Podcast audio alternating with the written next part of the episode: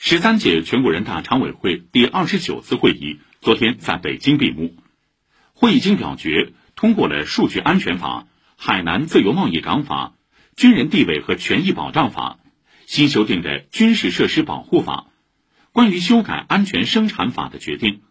印花税法、反外国制裁法。国家主席习近平分别签署第八十四、八十五、八十六、八十七、八十八、八十九、九十号主席令予以公布。会议还表决通过了全国人大常委会关于授权上海市人大及其常委会制定浦东新区法规的决定。